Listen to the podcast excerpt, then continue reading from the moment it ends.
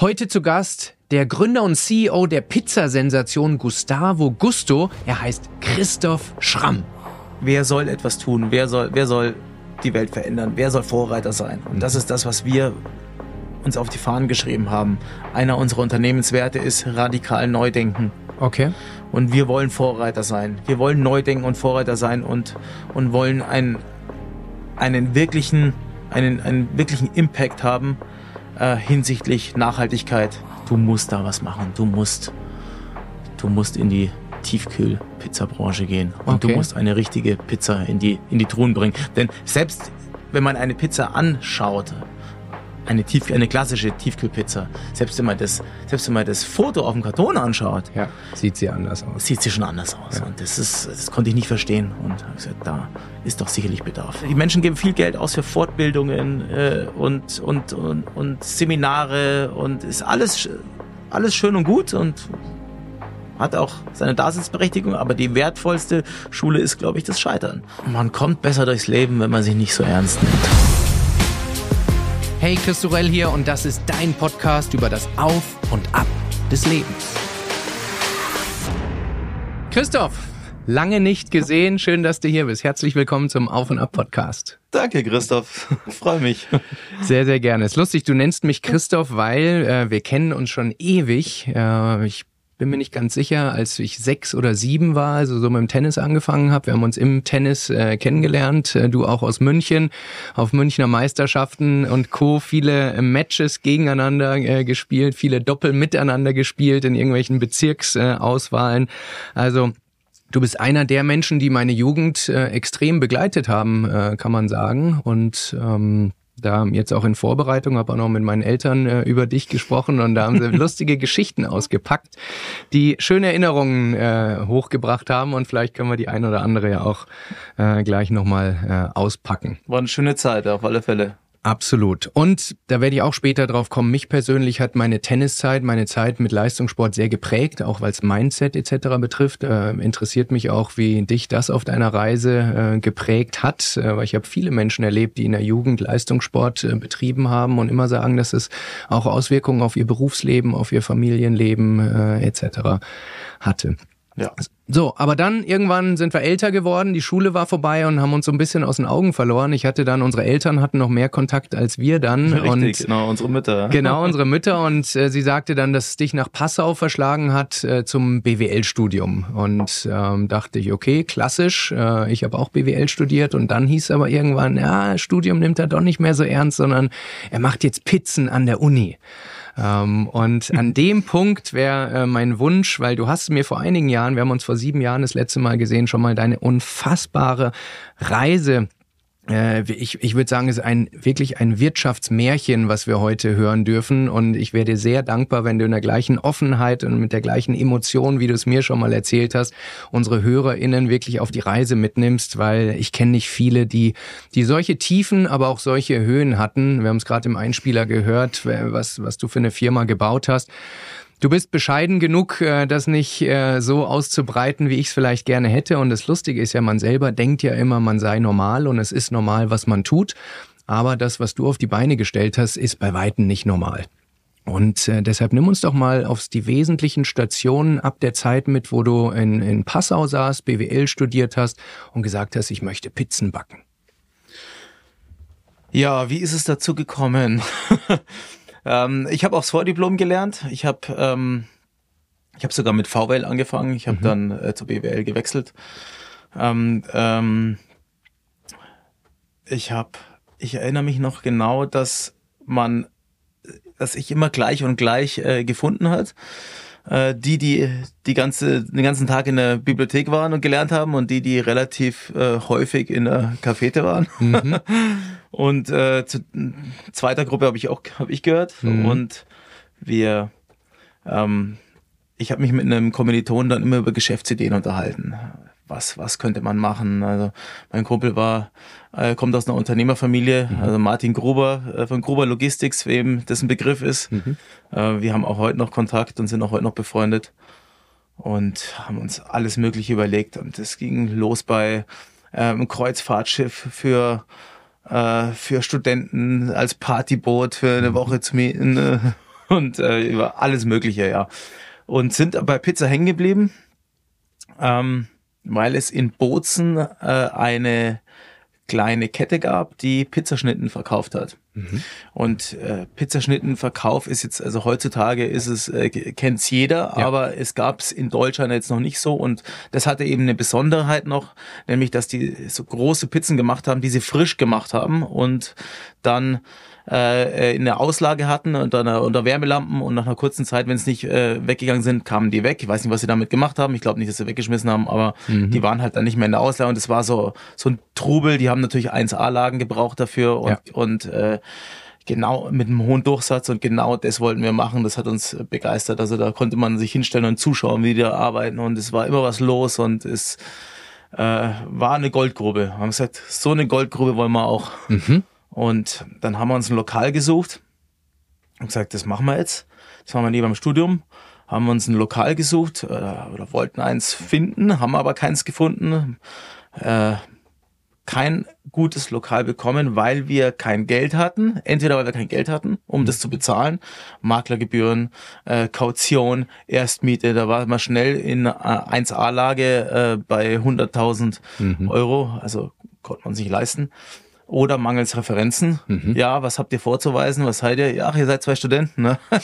äh, und die nächsten bitte. Mhm. Und ja, und dann haben wir gegenüber von der Uni ein Lokal angemietet, das zwei Jahre leer stand, wo zuvor äh, ein Mexikaner, glaube ich, drauf war. Oder, und davor waren nee, ein Grieche und davor waren Mexikaner, waren schon drei drauf und alle äh, relativ schnell wieder zugemacht mhm. und wir haben ja so eine Lost Location. Ja, es war also eigentlich war es, es war direkt über von der Uni und es war insofern schon nicht so schlecht. Mhm.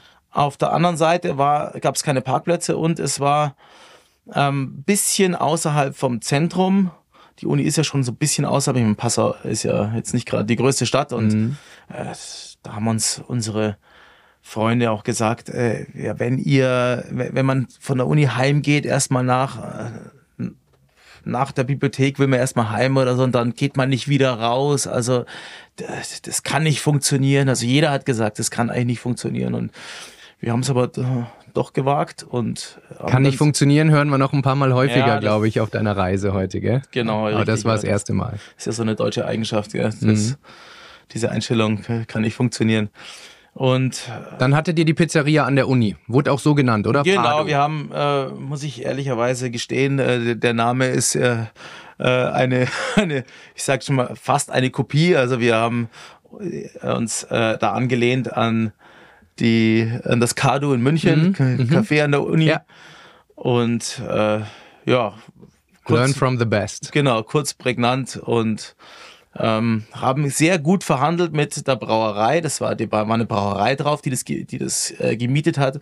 Und äh, der Pächter ist eben, wie vorhin schon erwähnt, pleite gegangen und dann ja, dann haben wir zu denen gesagt, also wir übernehmen das, wir lassen euch raus. Die hatten noch zwei Jahre Mietvertrag gehabt. Mhm. Äh, dafür wollen wir die Küche übernehmen und mhm. das Mobiliar okay. und nichts bezahlen dafür. Ja. Das, da, erst haben sie sich nicht darauf eingelassen, dann aber doch. Und dann haben wir für ich, ich weiß nicht mehr genau wie viele, aber ich glaube, wir haben das ganze Lokal äh, mit Holzofen. Wir haben selber viel hergerichtet, neuen Boden reingemacht, neue Wände neu, neu gestrichen, neue Farben, also so, so reingebaute Mauern, so, äh, Deko, äh, Scheißdreckszeugs da mhm. wieder wieder rausgehauen und, mhm. und, und, und die, die Pizzatheke selber reingebaut und ähm, sind mit ungefähr, ich glaube, 50.000 Euro sind wir ausgekommen. Mhm.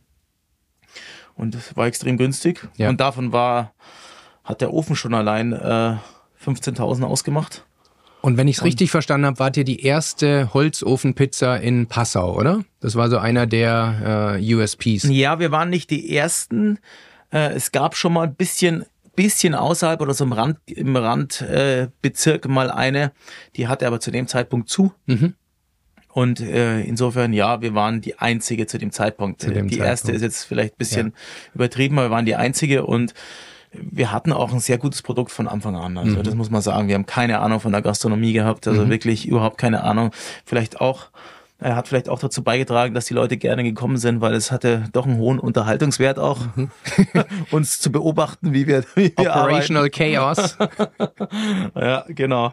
Okay. So, und die Pizzeria ist dann ziemlich äh, so durch die Decke gegangen, dass ihr dann drei weitere Pizzerien in Passau äh, aufgemacht habt. Ja, wir haben dann ähm, einen, einen Lieferservice aufgemacht, äh, mhm. hatten auch keine Kapazitäten mehr. Also erstmal haben wir das Lokal, das erste Lokal erweitert. Das war nach einem Jahr. Also wir haben das Lokal aufgesperrt.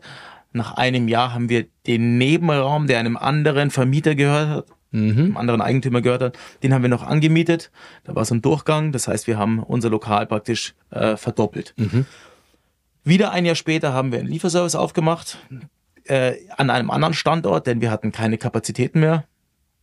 Und dann wieder ein Jahr später haben wir noch ein Lokal aufgemacht, das war in Ortenburg, also nicht in Passau. Mhm. Dann haben wir einen, äh, einen so ein Imbiss aufgemacht, also auch unter der gleichen Marke in, äh, in Passau wieder, am neuen ZOB, am, am zentralen Omnibus. Omnibus, ja. Genau, Bahnhof.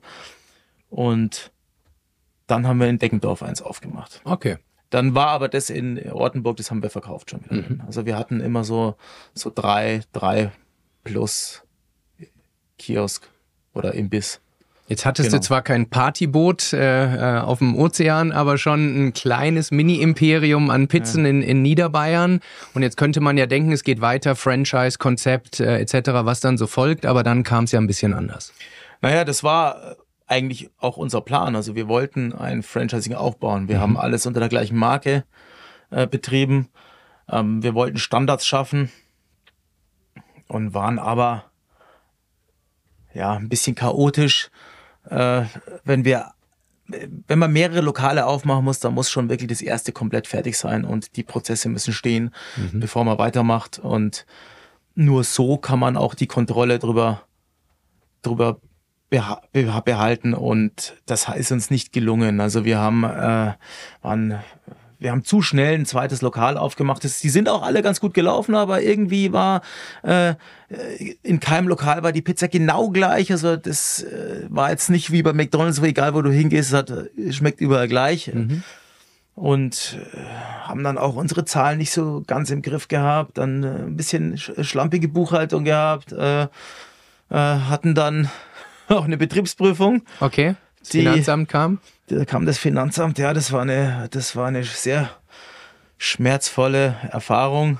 Im Nachhinein also eine sehr wertvolle. Erzähl uns da ein bisschen mehr, weil die meisten fürchten ja extrem Ärger mit dem Finanzamt zu kriegen. Du hast äh, es am eigenen Leib erfahren. Äh, wie war das?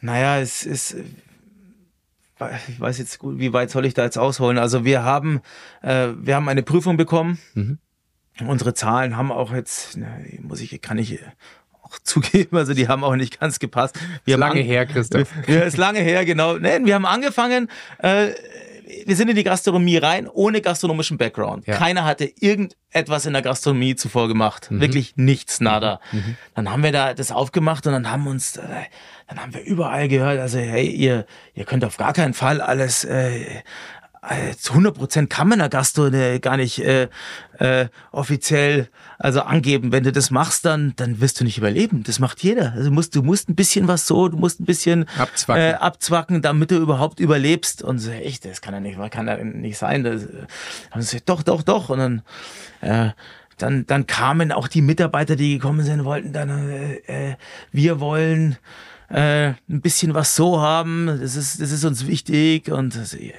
wie, das ist, das ist euch wichtig, ja doch, und dann sonst, sonst, sonst geht zu viel weg. Und dann habe ich gesagt, okay, dann, dann schauen wir halt, dass wir das irgendwie ein bisschen so auffüllen. Äh, ähm, würde ich auch nicht mehr machen. Mhm. Aber ähm, das war gang und gäbe. Mhm. Und man muss auch sagen, auch äh, mit den ganzen Abgaben und äh, in der Gastronomie ist ein wirklich hartes Business und äh, viele Gastronomien könnten auch anders wirklich nicht überleben. Das muss man fairerweise dazu sagen. Mhm. Ähm, ja, und dann kam das Finanzamt und hat äh, aufgrund eines Vorfalls, äh, bei dem ein, äh, ein anderer Gastronom in Passau, der eine Diskothek äh, hatte, äh, äh extrem, wohl relativ viel äh, abgezwackt hat und das äh, haben die haben sie gefunden, weil mhm. jedes Mal anscheinend Geld gewechselt hat und äh, in große Scheine und das in Bankschließfach gelegt hat und äh, okay. äh, wurde hingehängt. Und in dem Sog wurdet ihr auch geprüft? Ja, und dann haben sie den, dann haben sie das alles, wurde das, ist das alles hochgekommen und dann haben sie gesagt, das ist ja Wahnsinn, was, äh, äh, was in der, was da die Gastronomen verdienen, aber dass man sich natürlich nicht mit als als Speisegastronom nicht mit einem Diskothekenbetreiber, der eine Diskothek hat, die extrem voll war zu dem Zeitpunkt mhm. äh, und extrem gut gelaufen ist, nicht vergleichen kann. Das haben die äh, wohl nicht so gesehen und nicht verstanden. Und dann haben sie gesagt, so, wir müssen alle großen Gastronomen jetzt, jetzt, jetzt mhm. äh, überprüfen. Und da ist auch wirklich kein einziger äh, äh, gut rausgekommen. Also mhm. die, das war wirklich, es war wirklich hart. Ähm, was kam raus am Ende? Am Ende, ja, wir wurden geschätzt, also wir wurden geschätzt auf eine Million äh, Nachzahlung äh, für ein Lokal, äh, das in, in dieser Zeit äh, äh, 300.000 Euro Umsatz, Nachzahlung, äh, war die erste Schätzung für ein, mhm. ein Lokal, das, das äh, 40 Sitzplätze hatte mhm. und ein Mittagsmenü hatte mit, ähm, mit äh, lass mich nicht lügen, dass ich mich da richtig erinnere, ich glaube, wir haben mit 4,90 gestartet, eine Pizza und ein kleines Getränk. 4,90 Euro. Ja. Mhm. Und ähm, sind dann schnell auf, auf 5,90. Aber trotzdem eine Pizza und ein Getränk 5,90. Äh, dass da jetzt nicht viel verdient ist, ja, wir auch das mussten wir lernen. Äh, wir waren viel zu günstig mhm. und, äh, und hat halt nicht so wirklich funktioniert und, und, und, und vom Ausschuss her und, äh, und Pizzen zu groß und, und zu viel Käse drauf und alles. Und, ähm, Aber das heißt, du hattest dann einen Steuerbescheid von 300.000 Euro auf dem Tisch? Nee, nee, die haben uns dann geschätzt, die haben dann einfach so das weitergeschätzt und haben gesagt, ja, und, das, und äh, haben dann einfach mal so eine Million hin. Und dann haben wir gesagt, ja, es ist, äh, das ist jetzt aber schon ein Scherz, oder? Und dann, es waren letzten Endes, dann haben sie gesagt, letzten Endes äh, ist es auf 300.000 hinausgelaufen. Mhm. Und äh, was macht man dann? das war auch, das war, das war, das war dann auch im Endeffekt nichts anderes als ein Kuhhandel. Ich habe mich viel zu lange äh, nicht damit äh, befasst. Mhm. Ich wurde immer von unserem, von unserem wir haben Steuerberater gewechselt, der selber Betriebsprüfer war, äh, extra wegen diesem Fall war auch ein Fehler. Im Nachhinein würde ich nie wieder einen Steuerberater nehmen, der, der selber Prüfer war, der auch noch als Verräter beim Finanzamt angesehen wird und, äh, okay. und ja, dem, der hat die Seiten gewechselt und, und, mhm. und jetzt erst recht. Und mhm. dann habe ich, der, der hat uns immer beruhigt, ach, ist alles gut, alles gut, alles gut. Und äh, hat aber im Endeffekt nur gegen das Finanzamt geschossen, eigentlich ohne, ohne wirklich sachlich äh, äh, das, das nachzurechnen. Und, äh, und das war eine Lektion, die ich gelernt habe, die sehr wertvoll war. Also kümmere dich selber um, um eine Sache. Nur wenn du dich selber wirklich um die Sache kümmerst, äh, dann klappt's auch. Mhm. Ansonsten äh, verlass dich da nicht auf andere. Mhm. Und was natürlich auch schwierig ist, auf der anderen Seite muss delegiert werden. Äh, sprechen wir gleich noch über deine neue äh, Firma dazu, aber auf äh, jeden Fall spannend. Was hieß es dann für euer äh, kleines Mini-Imperium? Ja, das war dann, das, das, das war dann so, dass wir im Endeffekt das Dreifache nachgezahlt haben von dem, was, äh, was, was wir nicht abgeführt hatten. Mhm. Ähm, Wo hast du das Geld äh, hergenommen? Äh, in, dem, in dem wir ein Lokal, das Lokal verkauft haben. Eines erste Lokal, die erste Pizzeria haben wir verkauft, ein anderes haben wir auch verkauft. Das ist uns ein Lokal geblieben. Mhm.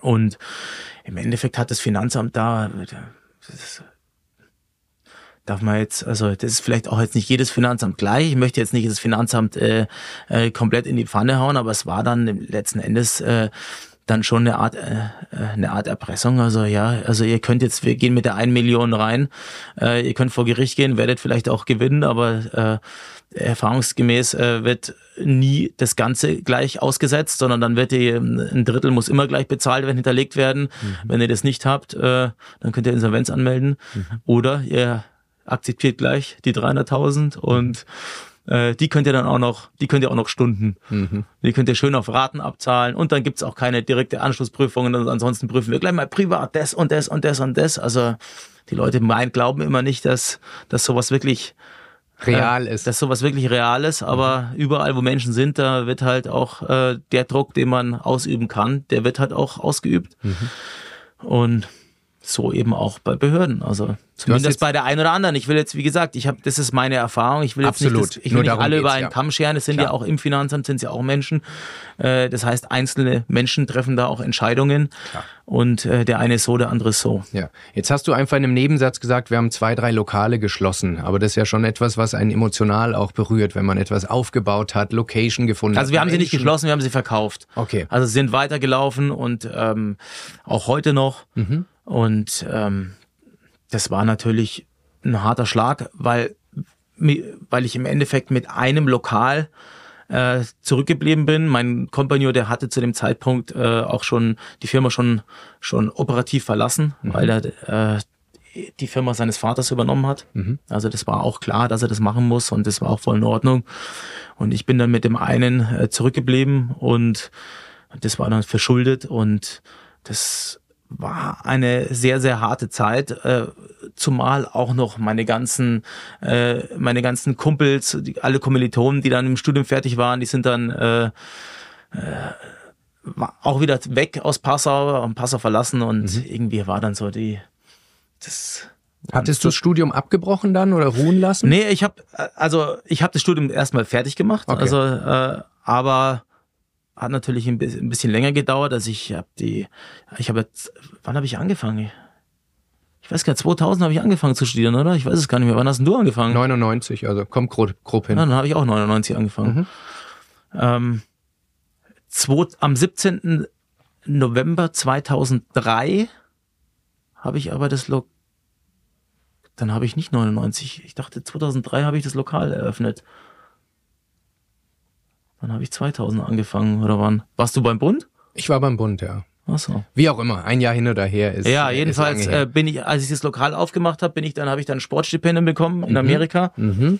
Dann bin ich erstmal, äh, da haben wir uns so geeinigt, okay, ich gehe nach Amerika ein halbes Jahr, Mhm. ähm, du kümmerst dich ums Lokal und dann komme ich zurück und du lernst auf, aufs Diplom und ich kümmere mich ums Lokal. Und so haben wir es auch gemacht. Dann war er fertig und weg und dann habe ich nochmal ein Stipendium bekommen. Dann wollte ich, also habe ich gefragt, wurde ich gefragt, ob ich nochmal hin will. Das war, war eine geile Zeit und dann habe ich, Glaube klar, ich will nochmal hin und Ja. in der Zeit hat sich dann mein Schwager gekümmert um das Lokal mit meiner Schwester zusammen, äh, der aus der Gastronomie auch kommt, also der sehr gut war. Und ich bin wieder nach Amerika, bin zurückgekommen und habe dann äh, das Lokal, mich ums Lokal gekümmert, parallel mit meinem Schwager zusammen und äh, äh, neu das, das zweite aufgemacht und nee, oder das dritte aufgemacht. Ich weiß, ich, ich habe es nicht mehr so mit den Zeiten irgendwie. Alles gut. Und wann kam es dann und warum kam es dann zu dem Punkt, wo, wo du gesagt hast, das Thema Gastronomie ist nicht deins, du möchtest eine andere Richtung einschlagen? Ich wollte aus Passau weg, ich wollte wieder zurück. Ich wollte zum einen richt, näher Richtung Berge. Ich bin früher auch mal eine Zeit lang äh, leistungsmäßig Ski gefahren ähm, und bin begeisterter Bergsportler. Ich liebe die Berge und ich wollte wieder, wollte auch wieder Richtung München und habe dann geschaut, wo ähm, wo finde ich eine Produktionsstätte für unsere unser neues Konzept und wie es dazu gekommen ist, Kommen wir gleich noch wir gleich äh, mal noch, dazu. Genau. Wenn du jetzt mal auf diese Zeit, du hast gerade schon gesagt, ähm, ein Learning war, alles Wichtige selber äh, dich kümmern, nicht auslagern an Dienstleister oder so, sonst besteht auch die Gefahr, dass da was schief läuft. Was waren sonst noch so wichtige Erkenntnisse aus der Zeit, die dir dann auch für deine nächste Phase äh, geholfen haben? Weil du gesagt hast, es war eine sehr lehrreiche Zeit für dich.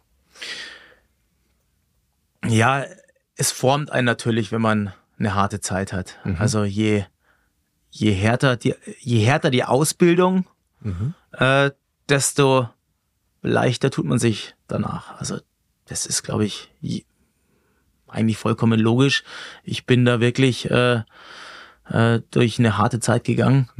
Also ich habe diese Betriebsprüfung, die hat sich auch, auch wirklich lange hingezogen. Die hat sich vier Jahre hingezogen. Oh, okay. Und äh, mindestens zwei Jahre von diesen vier Jahren dann äh, war nicht sicher, überleben wir das, wo, wo kommen wir da raus? Ähm, das war ein, natürlich ein, ein emotionaler, ein, ein großer psychischer Druck auch. Und ich habe dann irgendwann äh, habe ich mich dann gefragt, ja, was tue ich mich jetzt da so ab? Also ich kann es jetzt nicht ändern, ich kann nur weitermachen und ähm, ich habe immer was zu essen, ich habe immer ein Dach über dem Kopf und ich habe ein abgeschlossenes Studium und ja. ich habe und ich habe keine Verpflichtungen gegenüber äh, für, für Kinder, mhm. mit Kindern, Frau, Familie. Also mhm. ich war Single. Also eigentlich beste Voraussetzungen, um Risiken einzugehen. Um, um ja, um damit zurechtzukommen. Ja. Und das habe ich mir dann auch wirklich ganz bewusst immer immer wieder vor Augen geführt und und habe das dann dann auch gelernt, damit gut umzugehen. Und wie hast du es dir vor Augen jetzt mal ganz technisch gesehen? Weil die Leute wollen natürlich auch Tools hören von erfolgreichen Menschen, weil ich sag mal, auf einer rationalen Ebene verstehen wir alle, dass in Deutschland jeder abgesichert ist. Wir haben ein Dach über dem Kopf, die meisten zumindest. Äh, wir sind äh, irgendwie abgesichert und trotzdem sind diese Ängste und Sorgen und Nöte natürlich real, sehr emotional. Also wie hast du das in dieser Zeit, diesen Schalter umgelegt und, und bist bisschen besser zur Ruhe, äh, zur Ruhe gekommen? Das, es ist ja nicht so, dass man jetzt einen Schalter umlegen kann, einfach so, so äh, Fingerschnippen und dann ist es, denkt man anders. Aber sich einfach damit auseinandersetzen mhm. und immer wieder, immer wieder vorsagen. Das ist äh, sich selbst programmieren. Ja. Also das hat bei mir schon funktioniert. Also man sagt, wenn man sich immer wieder vor Augen führt, wie gut es einem geht. Man ist gesund. Man, man, man hat alles, was man braucht zum Leben und äh, auch die einfachen Dinge zu schätzen lernen. Wenn man, wenn man jetzt rausgeht, wenn man in den Wald geht oder so und, und, und schon beobachtet mal Vögel oder schaut die, die, das, das schöne, bei schönem Wetter die Bäume an und, und, und lauscht einfach mal der Natur. Also das ist einfach bewusster leben, mhm. äh, versuchen, demütig zu sein und dankbar zu sein für das, was man hat. Ja. Und das ist, eine, das ist etwas, was, das ist eine Einstellungssache auch, die, das ist eine, auch, oder auch, oder auch eine Erkenntnissache. Also, ja das muss man sich halt immer wieder, muss, man, man muss sich das immer wieder ins Gedächtnis rufen. Man muss immer wieder sich das vorsagen, immer wieder programmieren und äh, das, das hinterlässt dann auch Spuren. Absolut. Und es lässt sich auch im Gehirn nachweisen. Das, was du mit Programmieren beschreibst, sind neue neuronale Verschaltungen, die sich über Richtig. Gedanken kreieren. Und je, je häufiger man das durchläuft, desto realer werden sie, desto dicker werden diese Verknüpfungen und desto mehr kann man dann auch in stressigen Situationen darauf zugreifen. Es hilft nicht, wenn man es einmal irgendwo im Buch gelesen hat oder so, sondern man muss tatsächlich tatsächlich auch äh, im Alltag tun. Du hast gerade gesagt, je härter die Ausbildung, desto härter wird man am Ende auch. Aber man muss auch klar sagen, äh, nicht bei jedem. Manche Menschen bleiben liegen in, in solchen Krisen und manche schaffen es eben dadurch, resilienter zu werden, stärker zu werden und äh, auf ein, ein äh, anderes Niveau zu kommen. Und das andere Niveau, das neue Niveau war bei dir, du hast dich wieder Richtung München entwickelt und du hast dann eine Premium-Tiefkühlpizza erfunden und sehr erfolgreich vermarktet. Nimm uns mal an diesen Wechsel mit, wo es quasi von der Gastronomie mit dem Wissen, du kannst kannst leckere Pizzen backen, äh, dann in das neue Konzept ging. Wie war die Zeit? Anfangs auch hart. ja, das ist jetzt neun Jahre her, oder? Ungefähr, dass Gustavo Gusto losging. Du solltest mich nichts äh, zu Zeiten fragen. Okay. Ungefähr neun Jahre. Ich, Gustavo Gusto hat 2014, glaube ich, angefangen. Ja. 2014 was. Ja, ich habe äh, mich irgendwann gefragt, warum gibt es eigentlich keine Tiefkühlpizza, die an eine, an eine Pizzeria-Pizza erinnert. Also das war, das, das äh, habe ich nicht verstanden. Und ich habe dann in der Pizzeria einfach mal eine Pizza so halb gebacken und habe sie dann in den Karton gelegt, habe den Karton in die Tiefkühltruhe gelegt und habe sie am nächsten Tag den Karton am nächsten Tag dann äh, mit nach Hause genommen und sie im Haushaltsofen aufgebacken. War jetzt nicht das, von, das optimale Ergebnis, aber der Geschmack war eigentlich doch, hat doch an eine Pizzeria-Pizza erinnert und dann habe ich mich, hat mich gewundert, muss ich zugeben und und da ist, da ist so der Gedanke ähm, entsprungen, so, da, du musst da was machen, du musst, du musst in die Tiefkühl-Pizza-Branche gehen und okay. du musst eine richtige Pizza in die, in die Truhen bringen. Denn selbst wenn man eine Pizza anschaut, eine, Tief, eine klassische Tiefkühlpizza, selbst wenn man das, selbst wenn man das Foto auf dem Karton anschaut, ja, sieht sie anders aus. Sieht sie schon anders aus. Ja. Und das ist, das konnte ich nicht verstehen. Und habe gesagt, da ist doch sicherlich Bedarf. Tiefkühlpizza ist ja was, was in jedem Haushalt äh, liegt, was äh, Kinder gerne essen etc. Aber ich gebe dir komplett recht, auf dem Foto, auf der Verpackung sieht's anders aus, im tiefgefrorenen Zustand sieht's anders aus und vor allem es schmeckt ganz anders. Ähm, und erzähl uns, wie du das Problem, was Riesenkonzerne wie Dr. Oetker, äh, äh, wie ähm, Wagner etc. nicht gelöst kriegen oder vielleicht auch bis dahin nicht lösen wollen. Äh, auch eine spannende Frage, wo du vielleicht eine, eine andere oder eine, einen Insiderwissen zu hast, äh, wie du diese Innovation, diesen Markt disruptiert hast. Und ich kann an der Stelle sagen, als ich das gehört habe initial, habe ich wie viele Menschen gedacht, das ist eine richtig harte Nummer, weil der Markt ist ja, du verstehst natürlich viel besser, aber so wie ich ihn verstehe, sehr limitiert, weil das Tiefkühlfach in jedem Markt ist nur so groß, wie es ist. Das heißt, es ist immer ein Verdrängungswettbewerb äh, zumindest im Lebensmitteleinzelhandel. Es sind wahnsinnig große Konzerne mit quasi unbegrenzten äh, Ressourcen. Es sind bekannte Marken, die sich über Jahrzehnte in die Köpfe von Familien, in das Einkaufsverhalten eingebrannt haben. Und jetzt sagt man äh, mit ein bisschen Erfahrung aus der Passauer Gastronomie, in diesen Markt gehe ich rein, ich revolutioniere, ich disruptiere ihn und werde Marktführer. Wie funktioniert das? also, Marktführer sind wir natürlich noch nicht. Im Premium, im Premium handgemachten Premium-Pizzenbereich? Doch, oder? Das sind wir es ja. ja. Also ich glaube, wir haben insgesamt, jetzt haben wir sogar so 10, 10 Marktanteil und äh, ich glaube im Premium-Segment haben wir über 60 Prozent. Mhm. Also Tendenz steigend. Aber und, sorry, wenn ich hier unterbreche, aber ich ähm, war einer der ersten, ihr wart ja in Rewe Südbayern äh, als erstes. Genau. Ja, so, und wir sind in Rewe Südbayern, ich wohne in München und äh, kann da mit dem, der bei uns den Rewe hat, mit dem Marktleiter ganz gut und habe nach unserem Gespräch vor sieben Jahren gesagt, du musst Gustavo Gusto probieren und listen. Sondern hat er das gemacht und ich beobachte bis heute noch, immer wenn ich an der Kasse stehe, was die Menschen auf dem Band haben. Und ich habe nicht mitgeschrieben, aber ich kann wirklich sagen, unser Markt kann speziell sein, aber ich würde sagen, in jedem fünften bis sechsten Warenkorb liegt mindestens eine Gustavo Gusto. Die hat bei uns in der Region zumindest wirklich krass eingeschlagen. Und äh, das wirklich, ja. Ja, wäre schön, wenn es in jedem anderen Markt auch so wäre, aber das, ist, das wäre ein bisschen arg hoch. Ja. Aber nimm uns mal mit, wie quasi die ersten Prototypen entstanden, wie die erste Produktion aufgebaut wurde, weil es ja ein wahnsinnig kapitalintensives äh, Geschäft auch. Ja. Und ähm, erzähl gerne auch ein paar Zahlen so auf dem Weg, ja. die ich beschäftige mich viel mit Unternehmen und die Zahlen, die ihr habt, die erinnern an Digitalgeschäfte, die ja eine ganz andere Kapitalintensität haben, sprich eine niedrigere. Aber ihr müsst produzieren, ihr müsst echte Ware liefern und habt trotzdem so ein rasantes Wachstum. Ja, das ist, das ist richtig. Also das war eine riesen Herausforderung. Heutzutage haben kaum noch Startups eine eigene Produktion in ja. der Lebensmittelindustrie. Die gehen vorwiegend, also fast alle auf Lohnhersteller. Und das haben wir nicht gemacht. Also das konnten wir aber auch nicht machen, äh, weil wir vom Anspruch her gesagt haben, wir wollen das Produkt so produzieren, wie es in der Pizzeria produziert wird und äh, nicht wie es Pizzafabrikanten äh, bis dato gemacht haben und mit anderen Produktionsschritten und, und ist es halt auch jetzt nicht so leicht, dann Lohnhersteller zu finden. Aber für die, die nicht so tief drin sind, eure Pizza schmeckt ja wirklich herausragend. Und das sage ich nicht, um Werbung zu machen, sondern es ist ja so. Aber nimm die Menschen mal so in die wichtigsten Elemente mit, was ihr ganz anders macht, Zutaten, Zubereitung etc., wie es dann dazu kommt, dass die eben auch so anders schmeckt.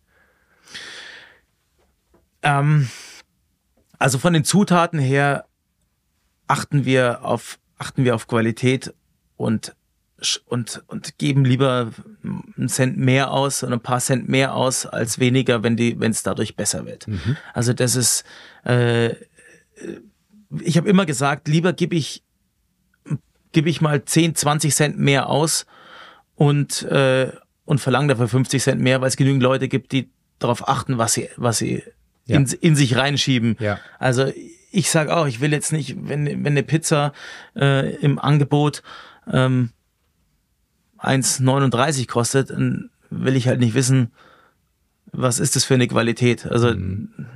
Und auch das, sorry, wenn ich hier so unterbreche, aber ich bin so wahnsinnig euphorisch bei, bei, bei deiner Geschichte, äh, was du, finde ich, auch demonstriert hast, völlig gegen den Trend und gegen die äh, Diskussion ist, dass die Leute, dass man die Preissensitivität mit Qualität auch umgehen kann. So wie ich den Pizzamarkt vor euch ent, äh, wahrgenommen habe, war 2,99 wirklich so eine magische Schranke von Oetker und Co. Es war alles noch vor Corona, Richtig. vor Inflation etc. Und ihr seid mit, ich weiß nicht, ob 3,49 oder ja. 3,99 gestartet. 3,49 sind wir gestartet gestartet, kurz, aber sind dann relativ schnell auf 3,79. Genau. Muss aber auch dazu sagen, unsere Pizza hat 30 Zentimeter Exakt. und die anderen hatten so 24 Aber es zeigt, man kann mit Marketing, mit Branding, mit Qualität auch bestehende Grenzen in den Konsumentenköpfen durchbrechen, wenn, wenn wirklich die Leistung stimmt. Definitiv. Und äh, wir müssen ja auch nicht jeden erreichen, sondern wir wollen die erreichen, die auf Qualität achten Ja. und die sagen, ich gebe gern mal einen Euro mehr aus für, für, für ein gutes Produkt und kann mir das auch leisten. Es, es kann sich ja vielleicht auch nicht jede Familie leisten, das muss man fairerweise dazu sagen, aber wir können auch nicht, äh, äh, ich meine, in einem Markt, der von zwei so großen dominiert ist, da kann, darfst du nicht den Anspruch haben, ähm, 80 Prozent Marktanteil oder 60 Prozent Marktanteil insgesamt zu bekommen, Klar. sondern du musst dich ja auf was, du musst dich ja auf irgendeine Nische, ähm, musst du dich fokussieren. Und ich glaube, dass diese Nische eine recht große Nische ist, dass da es doch einige Menschen gibt, die äh, auf Qualität achten und der Trend geht immer mehr in diese Richtung. Deutschland ist ja, also war eigentlich immer bekannt als die Mülltonne von Europa. Das heißt, es gibt keiner äh, so wenig Geld im Verhältnis zum Einkommen aus für Essen, für Lebensmittel wie in Deutschland. Ja. Und Das ist eigentlich schon traurig. Ähm, ist aber so. Aber nichtsdestotrotz merkt man da auch einen Wandel und äh, das spielt uns natürlich in die Karten. Und ich habe immer gesagt, also lieber, ich gebe gerne ein paar Cent mehr aus für das, dass ich dann bessere Zutaten habe. Zum Beispiel eben haben wir, wir haben Mozzarella, wir haben auch nicht nur irgendein Mozzarella, wir haben einen äh, Mozzarella, der auch noch ein bisschen teurer ist als, als, die, als die meisten anderen, aber der halt einfach besser ist und ähm, das merkt man halt in Summe dann. Und dann haben wir, also ich, äh, du hast vollkommen recht, als du gesagt hast, äh, vielleicht haben sie es auch nicht gewollt, die, die unsere Marktbegleiter. Sie hatten es nicht äh, gewollt. Es ist auch so, sie hatten es auch nicht gebraucht.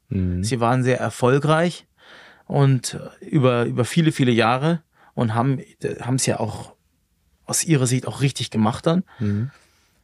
Haben sehr viel verdient, haben das Produkt immer maschinengängiger gemacht, haben geschaut, wie hier kann man nochmal einen, einen Viertelcent rausholen, da nochmal einen halben Cent, da nochmal einen Cent.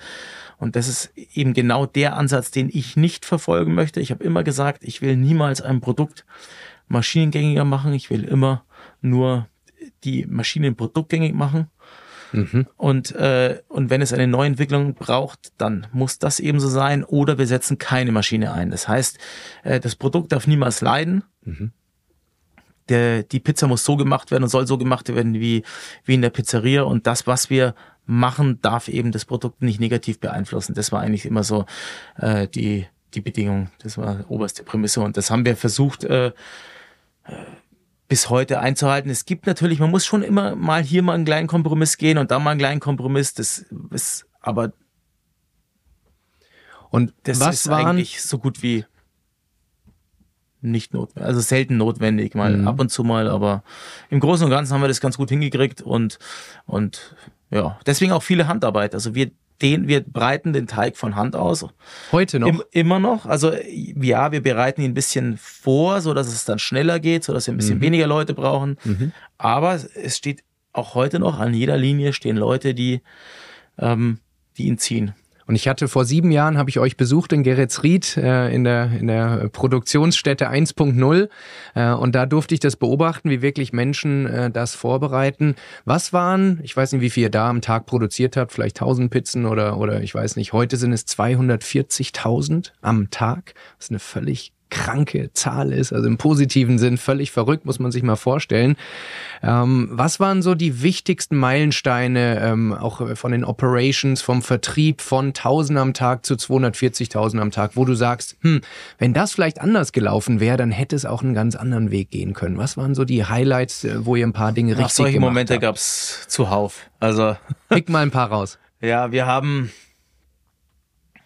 wir haben in der ersten Produktionsstätte in Geretsried konnten wir 25.000 Pizzen produzieren, als wir sie verlassen haben, als wir dann umgezogen sind. Wir haben angefangen in einer in einem Raum, der hatte, glaube ich, 300 Quadratmeter. Da stand ein Edelstahltisch drin, dann ein kleiner Durchlaufofen mit einer Backkammerlänge von 80 Zentimeter, einspurig, durch, also, also 40 breit. Mhm. mit so, so Steinplattenbahn und dahinter nochmal ein Edelstahltisch. Und da haben wir dann, ähm, ja, da haben wir dann 200 Pizzen am Tag produziert. Dann daneben war noch ein Tisch mit einem kleinen Schockfroster drauf und so eine kleine Verpackungsmaschine, wo wir dann von Hand verpackt haben. Da haben wir noch nicht an Einzelhandel geliefert, das war nur äh, an Gastronomie.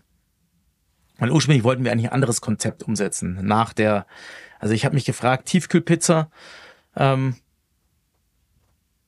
ja, ja, ist jetzt die Frage, soll nicht, soll, wie, wie viel Zeit haben wir denn? Wir haben sehr viel Zeit, Christoph. ähm, ist ja eine spannende Frage. Also du sagst, du wolltest eigentlich die Gastronomen beliefern, dass die eine, eine bessere Pizza, eine günstigere oder wie auch immer machen können. Das nee, das wollte ich nicht. Wir wollten eigentlich ein, ein neues Bringdienstkonzept, weil Pizza ist ja ein sehr, äh, sehr beliebtes Produkt ja. zum Liefern. Ja. Und wir hatten ja ein, unser umsatzstärkstes Lokal und das, das Lokal, das mir verblieben ist nach dieser Finanzamtskiste, mhm. war ein, war der, der Lieferservice und habe mir gedacht, das Pizza ist doch eigentlich so ungeeignetes, ungeeignetes Produkt zum Liefern. Große Oberfläche, wenig Volumen, also kühlt schnell aus. Mhm. Äh, soll aber auch noch knusprig sein dann, wenn es ankommt. Mhm. Das kollidiert doch komplett. Also das ist doch, das ist doch, warum? Und trotzdem ist Pizza so ein, so ein beliebtes Produkt zum Liefern. Ja. Ja. Habe ich gesagt, wir müssen das anders machen. Dann haben wir ein Pizzamobil entwickelt, das, wo die Pizza auf dem Weg gebacken wird. Erster mhm. Prototyp, zweiter Prototyp, dritter Prototyp. Mhm. So sind wir dann überhaupt nach, nach Gerardsried gekommen. So, okay. daraus resultierend habe ich dann eine Produktionsstätte gesucht, weil ich weil mir vollkommen klar war, dass man jetzt nicht in jedem Pizzamobil einen Pizzabäcker drin haben kann. Das mhm. heißt, wir haben gesagt, wir müssen die Grundpizza eigentlich, die müssen wir, die müssen wir fertig haben, die, die Margarita, und dann müssen wir individuell belegen im Mobil und dann auf dem Weg backen. Okay. Und das Mobil fährt von Adresse zu Adresse. Ja. Und das war das Konzept, das haben wir, da haben wir eine Masterarbeit äh, an der Uni Passau bekommen, Lehrstuhl Produktion und Logistik. Ähm, haben wirklich äh, ein, zwei Jahre da intensive Arbeit reingesteckt, haben eben diese Prototypen weiterentwickelt, haben dann drei Pizzamobile gehabt, äh, wollten das starten, haben dafür eine Produktionsstätte äh, dann eingerichtet, eben so eine kleine, mhm. nur für die Margaritas, für die Mobile. Dann gab's aber hier Kinderkrankheiten, da Kinderkrankheiten mit den Mobilen, da Kinderkrankheiten, das hat nicht funktioniert und es war ist ja doch ein sehr komplexes, großes Projekt. Mhm.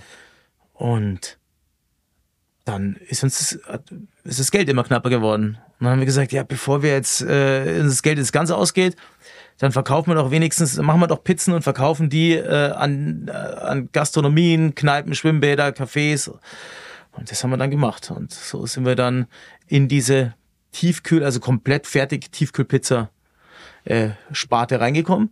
Haben das ist auch so ein schönes Beispiel, was man auch immer wieder sieht, dass aus einer strategischen Notsituation raus oft Geldmangel, ähm, bestimmte Pivotierungen in der Strategie vorgenommen werden, also bestimmte Änderungen äh, und daraus etwas Größeres entsteht. So ist es. Also du gehst immer einen, du, du fängst an, einen Weg zu beschreiten und äh, und hinter der nächsten Kurve, hinter der ersten Kurve siehst du dann, was sich für, Möglichkeiten auftun. Und es tun sich immer Möglichkeiten auf.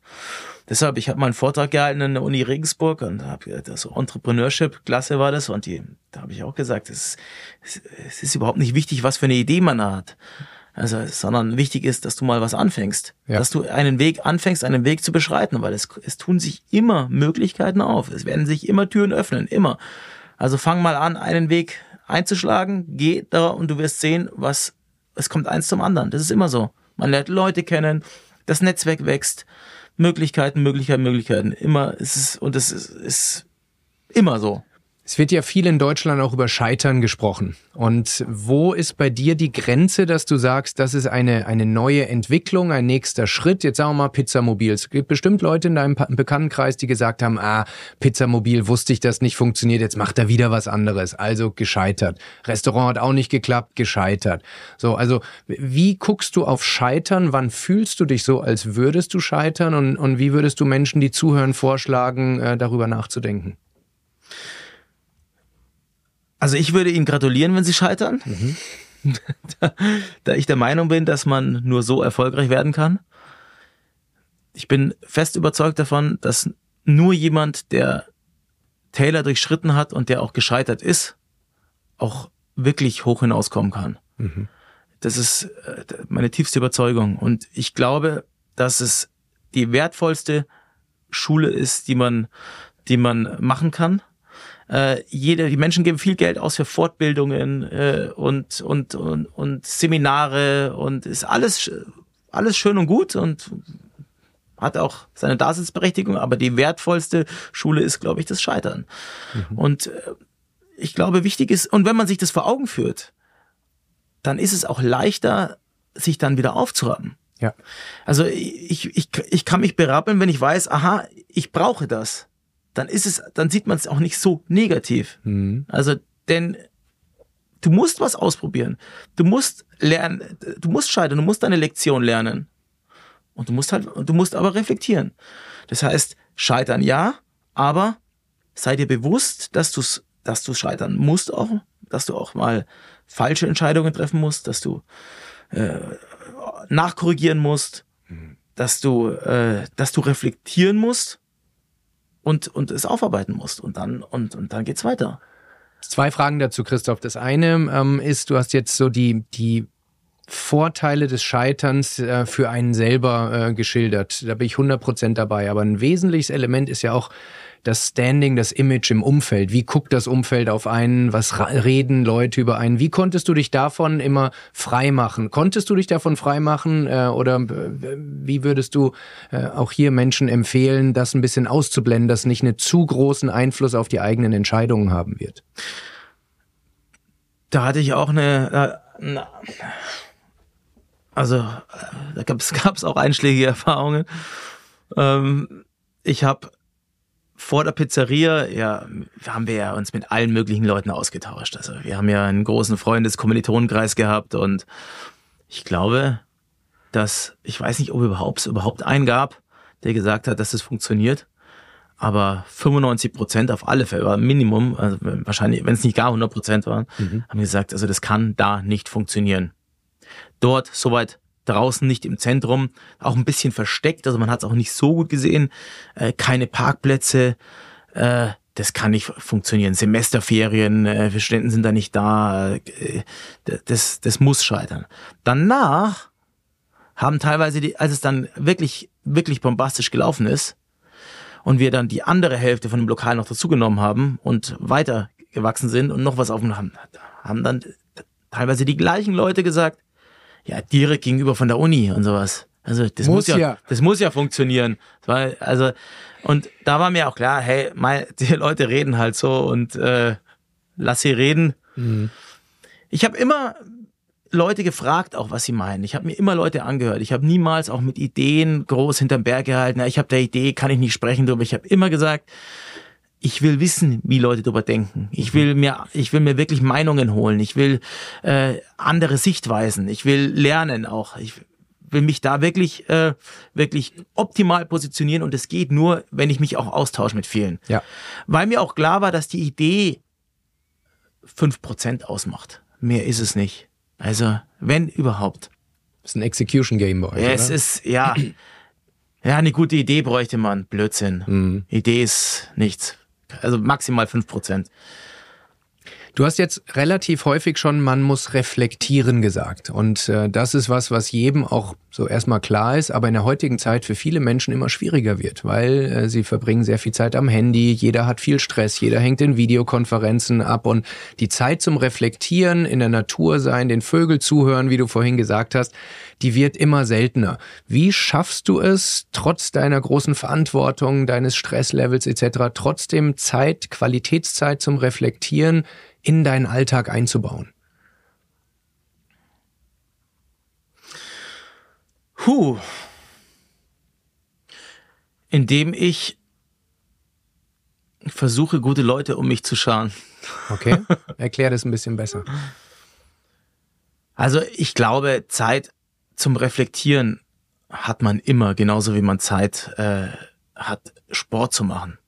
Es ist, wenn man sagt, ich habe keine Zeit für Sport, ist die eigene Trägheit, die fehlende Disziplin, die, äh, das, was ich selber übrigens auch sehr gut kenne. Also mhm. ich bin da wirklich, ich bin eigentlich ein recht undisziplinierter Mensch, muss ich sagen. Mhm.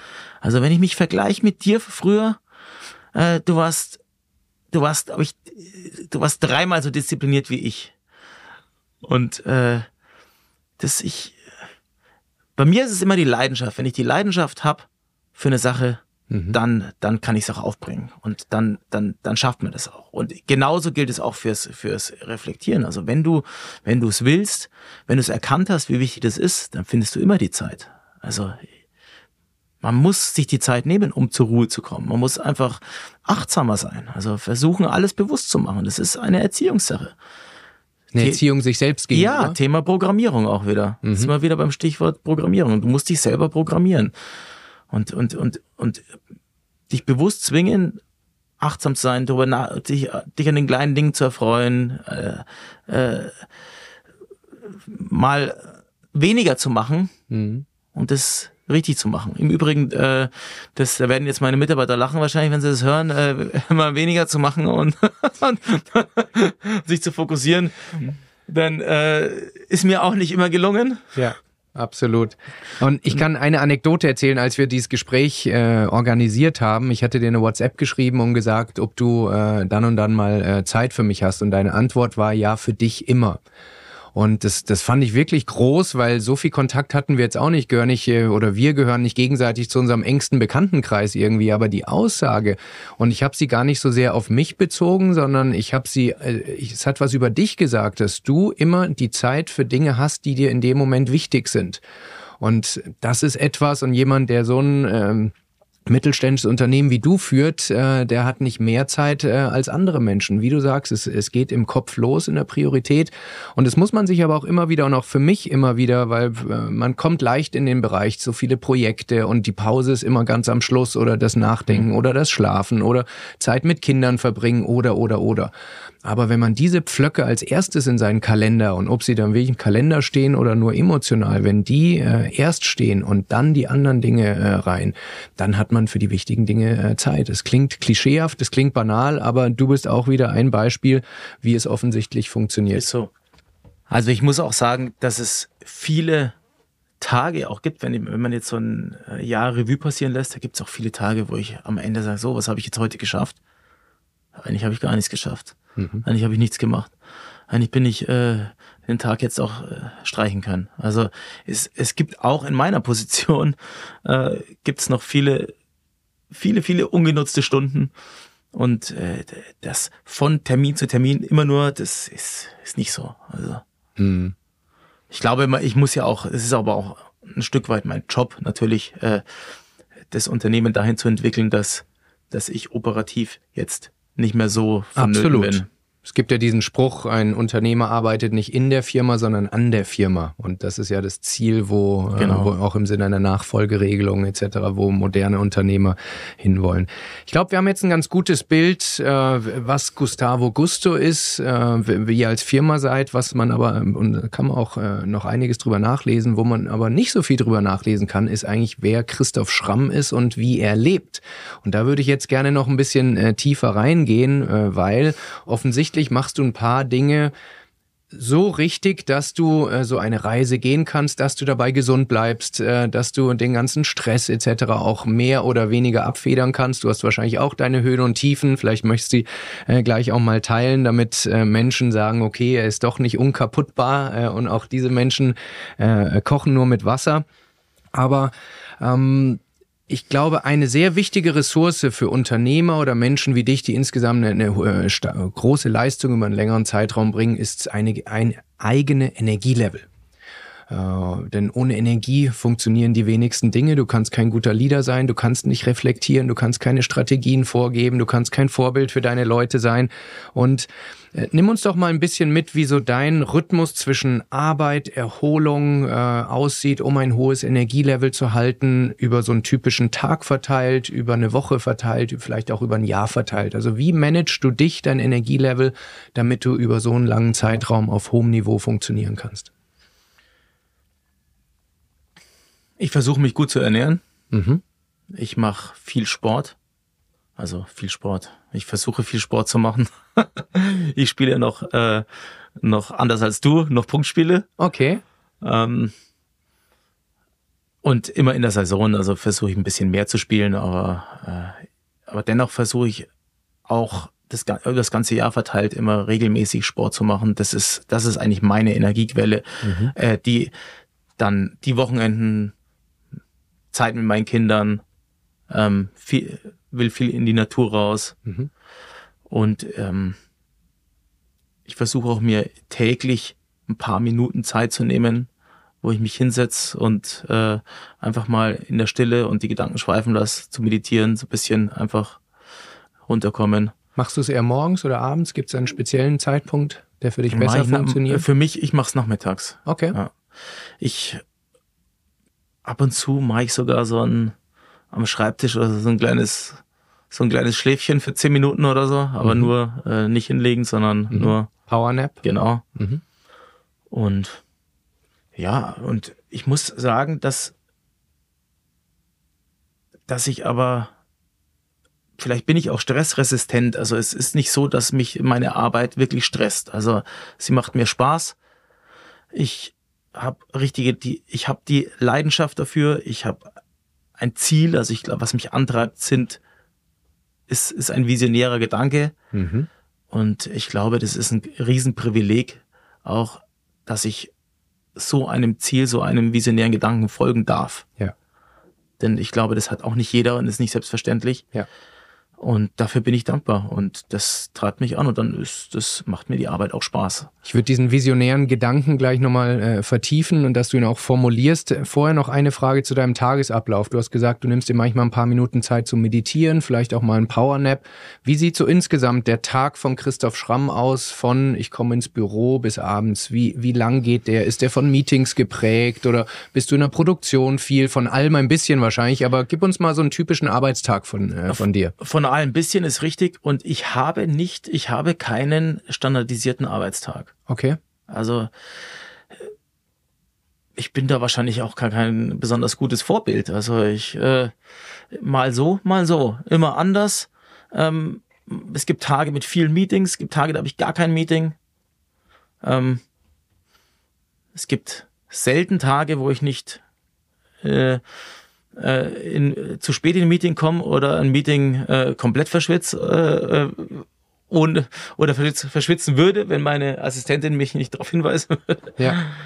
Also ich, Und siehst du dich eher als Produktmensch? ich bin ein Produkt, ein, ein, ich bin ein Produktmensch. Also ich bin, ich habe die Leidenschaft für das Produkt.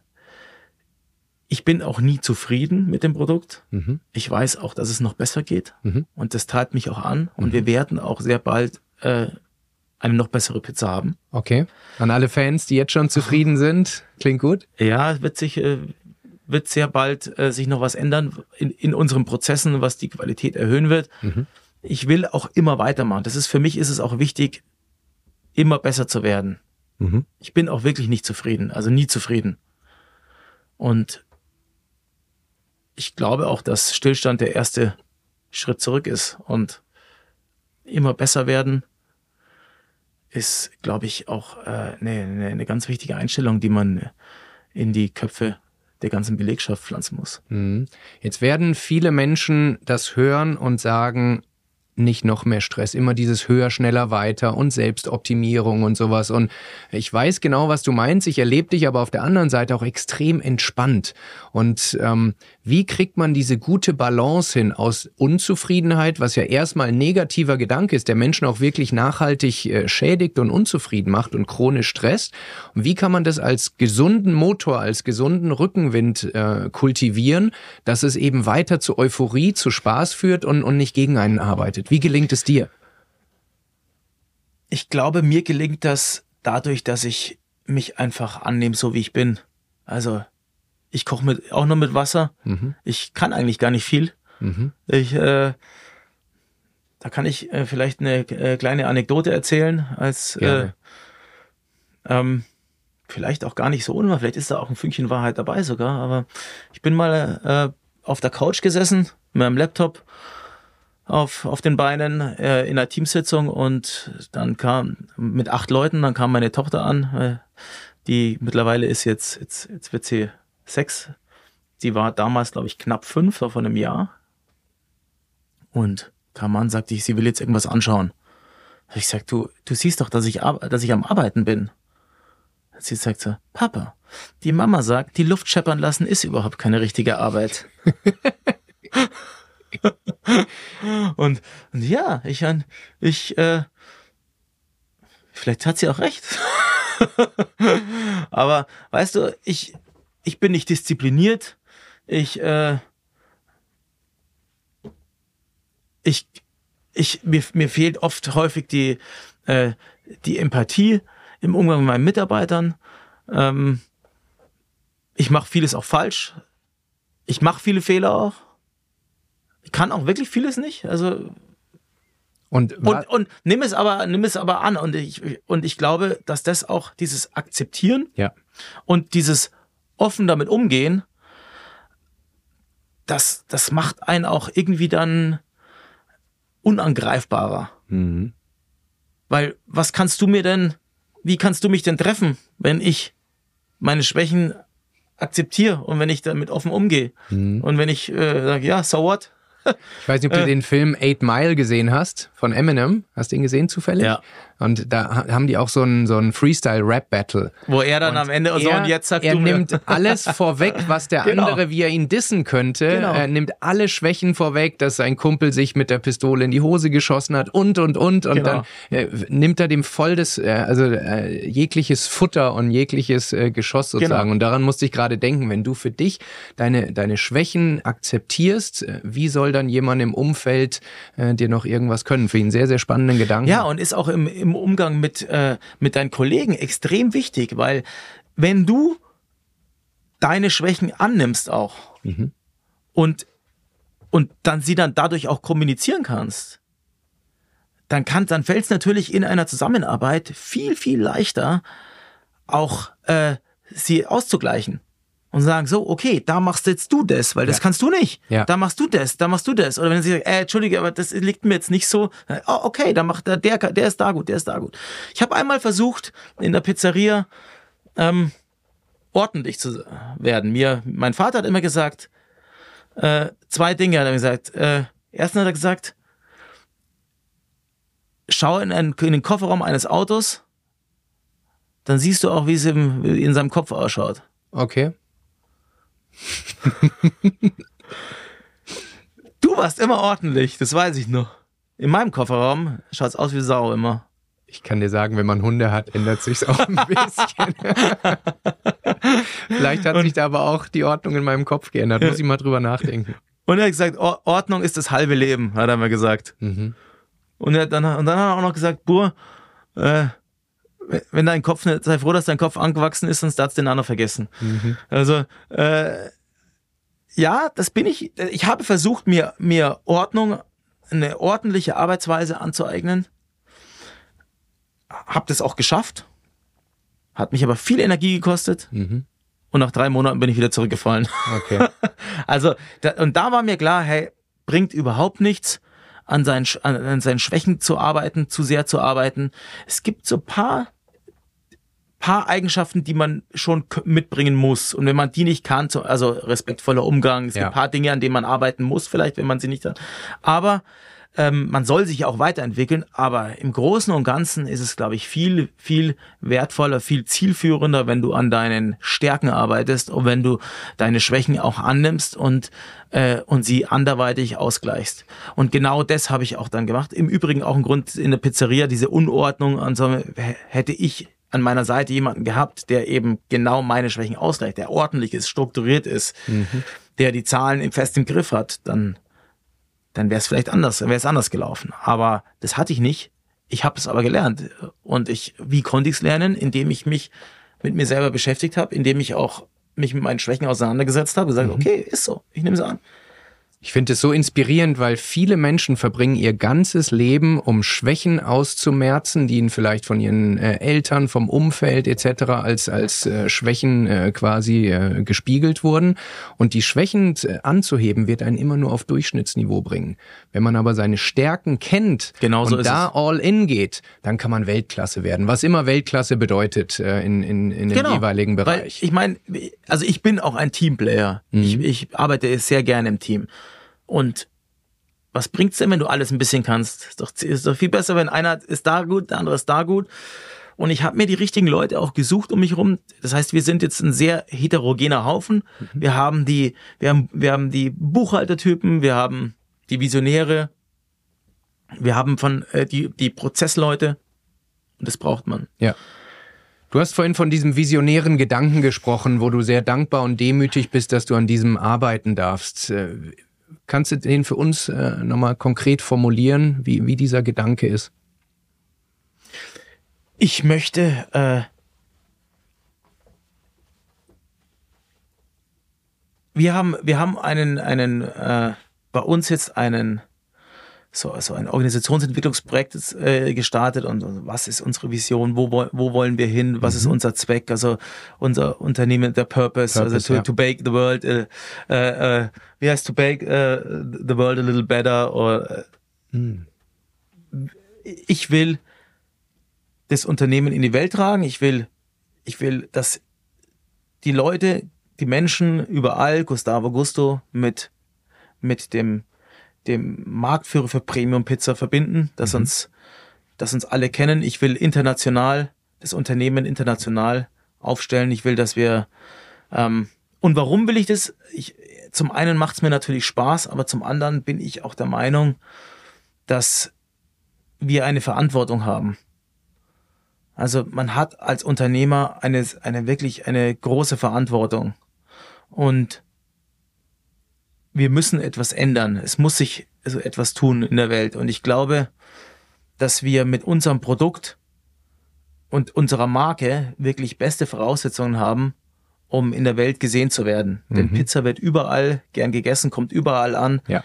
Unsere Marke ist frisch, jung, ja. dynamisch, innovativ. Und diese zwei, das, das zusammen, glaube ich, ist, ist eine super Voraussetzung, um weiter zu wachsen und um die Leute zu erreichen. Und ich glaube, ganz nach dem, nach dem, nach dem Motto, nur mit vollen Hosen lässt sich's gut stinken, mhm. äh, kann man auch wirklich einen Impact nur mit einer gewissen Größe erreichen. Ja. Und von großen Unternehmen erwarte ich nicht allzu viel aufgrund des Shareholder Value Ansatzes ähm, und der kurzfristigen Denkweise. Und von unseren Politikern erwarte ich auch nicht viel, muss ich sagen. Äh, wer soll etwas tun? Wer soll, wer soll die Welt verändern? Wer soll Vorreiter sein? Und das mhm. ist das, was wir uns auf die Fahnen geschrieben haben. Einer unserer Unternehmenswerte ist radikal Neudenken. Okay. Und wir wollen Vorreiter sein. Wir wollen Neudenken und Vorreiter sein und, und wollen einen, einen wirklichen, einen, einen wirklichen Impact haben äh, hinsichtlich Nachhaltigkeit. Mhm. Und das ist natürlich eine riesen Herausforderung, weil wenn du selber, wenn du sehr stark wächst und noch ein junges Unternehmen bist, wir haben keine Investoren drin, mhm. wir produzieren selber, wir haben uns die Kapazitäten, die Produktionskapazitäten selber aufgebaut. Und es ist natürlich äh, Pizza zu produzieren ist jetzt nicht irgendwas Kleines, also da hast du eine, da hast du große Linien ja. äh, mit extrem teuren Maschinen. Und da jetzt ein Werk, unser letztes Werk, enorm teuer, also das ist natürlich dann, muss man schon immer abwägen, was kann man sich leisten, was nicht. Und ich habe aber wirklich die Vision, dass, dass, dass wir groß werden, dass wir vollkommen neue Wege gehen, auch äh, bei der Mitnahme von Menschen, von sozial schwächeren Menschen. Und äh, da haben wir eben, da haben wir sehr viel, äh, viele Ideen, die wir nach und nach umsetzen wollen, mhm. aber man muss natürlich schauen, was ist möglich und wann ist es möglich und über, über welche, auch über welchen Vertriebsweg kommt man dann dahin, dass man noch mehr machen kann, weil wenn du jetzt im, du kannst jetzt im, äh, im Einzelhandel nicht so viel machen, wenn du jetzt direkt am Endkunden dran bist. Mhm. Aber wir haben gesagt, wir wollen Pizza sein, egal über welchen Vertriebsweg. Wir wollen Convenient Pizza. Weltmarktführer für Premium Convenience Pizza. Das, das ist unser Ziel. Ob wir das jetzt in, über den Einzelhandel verkaufen, ob wir das jetzt an äh, Gastronom die Gastronomie verkaufen, ob wir, ob wir das selber an die Endkunden liefern. Egal. Werden wir sehen. Das finde ich, wenn ich ehrlich bin, nochmal eine richtig große Dimension, weil man denkt erstmal nur an Pizza, aber wenn du jetzt sagst, was, was nochmal eure soziale Komponente ist und, und eure Vision dahinter, ähm, dann gibt es dem Ganzen nochmal äh, sehr viel mehr Tiefe. Erklärt auch, warum, das kann man in der Presse lesen, du sehr viele Übernahmeangebote bisher immer ausgeschlagen hast. Äh, denn es geht am Ende nicht nur, und auch das ist ja schon eine, eine große Vision, den Menschen ein leckeres Essen auf den Tisch äh, zu geben, sondern wenn du das noch mit dieser, mit diesen Werten auflädst, wie gerade beschrieben, geschrieben, dann ist es erst der Anfang von dem, was wir gerade erleben dürfen und, und da bin ich richtig äh, gespannt.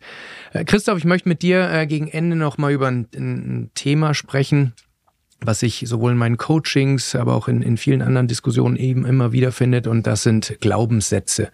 Ich weiß nicht, kennst du das Konzept der, der Glaubenssätze? Also sind quasi Wahrheiten, die man äh, in seinem Leben äh, aufgesaugt hat.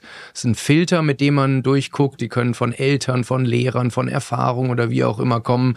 Äh, typischerweise daran erkennbar, wenn in einem Satz ein immer oder ein nie steht, äh, dann äh, sind das äh, oft Glaubenssätze wie ich kann mir nie Dinge gut merken oder ich bin immer schlecht in jenem oder wie auch immer. Oft sind das negative negative Glaubenssätze, die einen in seinem Denken äh, limitieren, die äh, einen kleiner machen.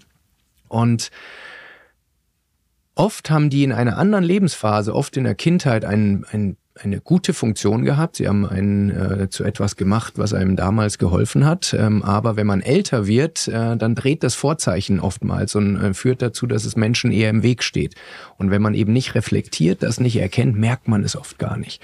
Und meine Frage an, an dich wäre, welche Glaubenssätze, ob du sie jetzt so bisher genannt hast oder nicht, ähm, haben sich durch deine Lebenserfahrung eigentlich als falsch herausgestellt. Wahrheiten, mit denen du vielleicht einen Teil deines Lebens äh, bestritten hast und du durch deine Erfahrung, durch deinen Erfolg etc. gemerkt hast, ach, das stimmt ja gar nicht und sie du vielleicht durch neue Wissenssätze überschrieben hast.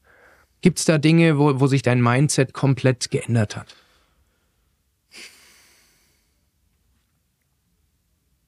Mm.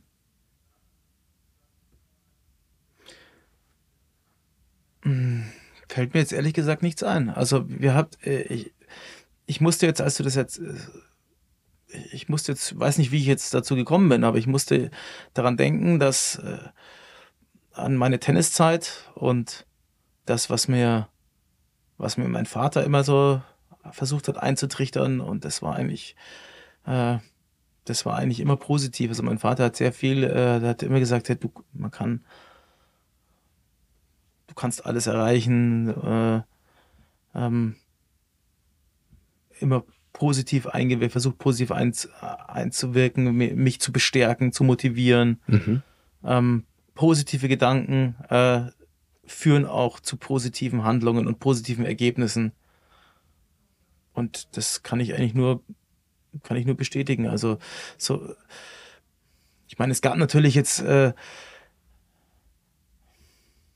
ja, die Ängste vielleicht, also das, was, das, was ich mitbekommen habe, ist, äh, häufig mitbekommen habe, gerade, gerade in Deutschland, so diese Ängste, die Menschen mit sich rumtragen, dass, dass die einfach meist unbegründet sind, dass es, dass es, äh, dass Probleme da kultiviert werden, so kommt es mir schon fast vor. Also man hat, dass man eigentlich äh, immer Möglichkeiten hat. Es gibt immer einen Ausweg. Mhm. Und das war so ein bisschen, ich, ich, aber das ist jetzt auch kein Glaubenssatz natürlich dann, aber, aber das, was mich ein bisschen verändert, ist, ich, ich sehe alles mit, mit viel mehr Leichtigkeit, weil ich okay. weiß, es geht immer weiter, es geht immer, es gibt immer eine Lösung. Und Erfahrung ist durchlebt zu haben, hilft da natürlich. Das ja, eine ist, sich das also, rational einzureden, aber ich kann auch, ich habe ja auch ein paar Mal äh, auf die Mütze bekommen und für mich war das eine Riesenerleichterung, als ich mal auf dem Rücken wie ein Käfer lag, zu sehen, ich kann mich wieder umdrehen, ich komme auf die Beine und so ich kann weiterfliegen. Das erlebt zu haben, gibt einem unendliche Freiheit und Selbstvertrauen. So ist es. Also eine, eine Programmierung, eine Selbstprogrammierung, die hilft schon. Aber noch viel mehr hilft natürlich die Erfahrung dann und es selber durchlebt zu haben. Das, ja. ist, das ist ganz klar. Beides in Kombination ist richtig Weltklasse. Ist Weltklasse, genau. Ja. Okay, wow, sehr, sehr cool. Ich möchte am, am Ende noch ein Thema äh, besprechen, weil ich es auch oft gefragt werde und uns Menschen interessiert.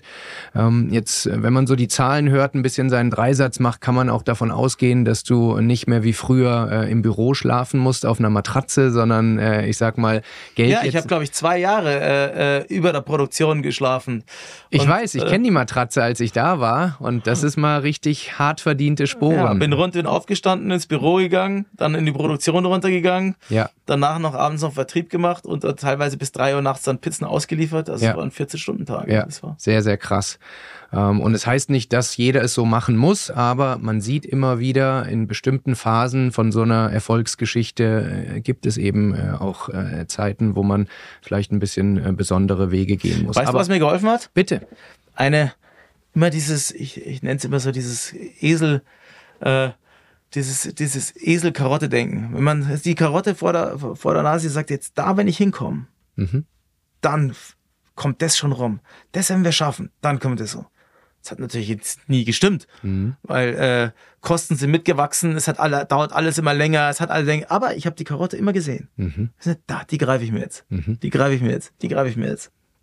Das ist interessant. Es gibt ein Zitat von Mark Twain, was mir gerade kommt. Ich weiß nicht, ob du das kennst. The secret of getting ahead is getting started. Genau, ja. So, den Teil kennt jeder. Aber es gibt noch einen zweiten Teil, der heißt The secret of getting started is breaking down your complex, overwhelming tasks into smaller manageable tasks ja. and then starting on the first one. Und das ist genau das, was du sagst, die Karotte nicht äh, zehn Kilometer weiter hängen, sondern da, wo man sie sehen kann. Aber das andere ist auch wichtig. Du musst es, du, du brauchst, du brauchst das, das große Ziel, brauchst ja. du auch. Du brauchst das Bild, wo du, das Ziel, wo du hin willst. Ja. Segmentieren ja, aber mhm. du brauchst das große auch. Mhm absolut.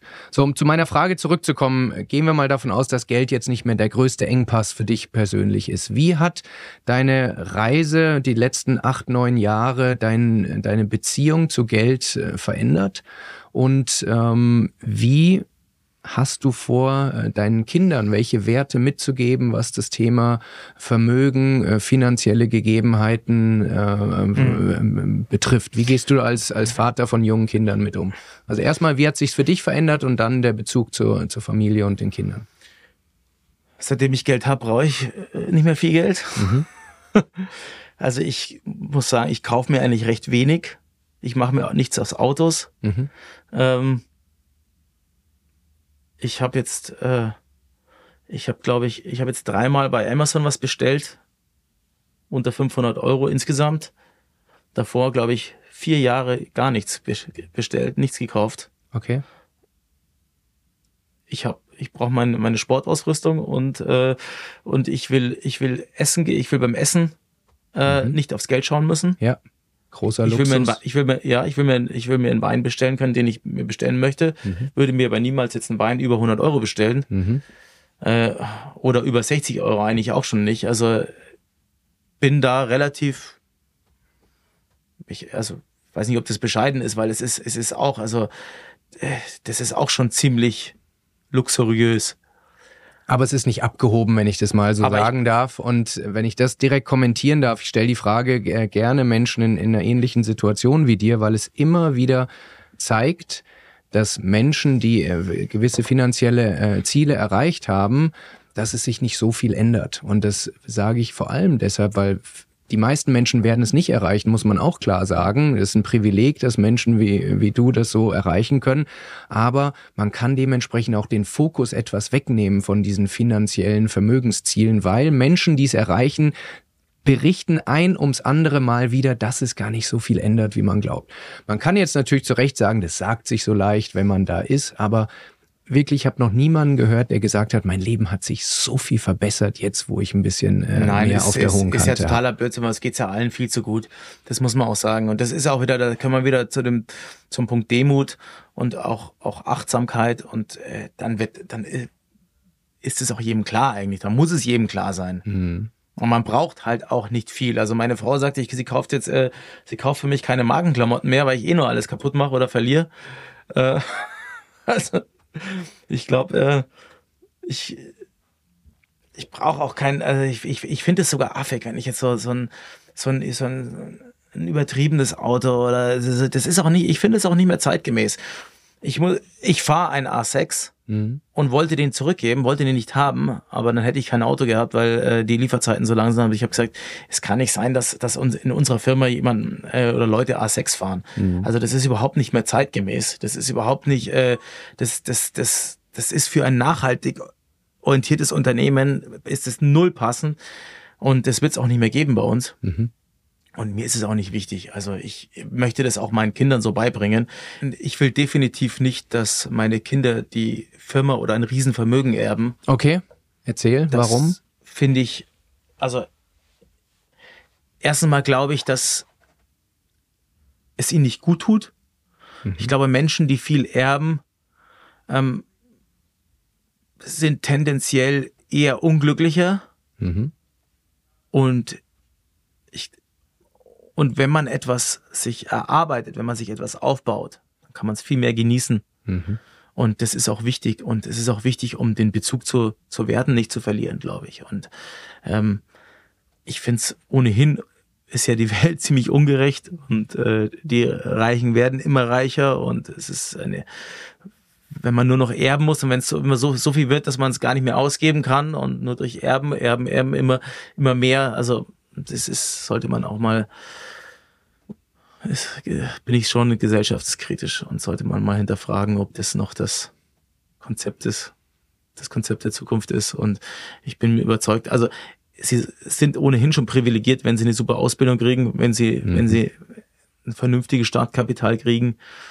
Aber sie sollen sich doch auch mal selber beweisen, oder? Mhm. Also ich kann ja nicht sein, dass ich äh, äh, irgendwas groß aufbaue, damit dann, damit dann meine Kinder sich ins gemachte Nest setzen.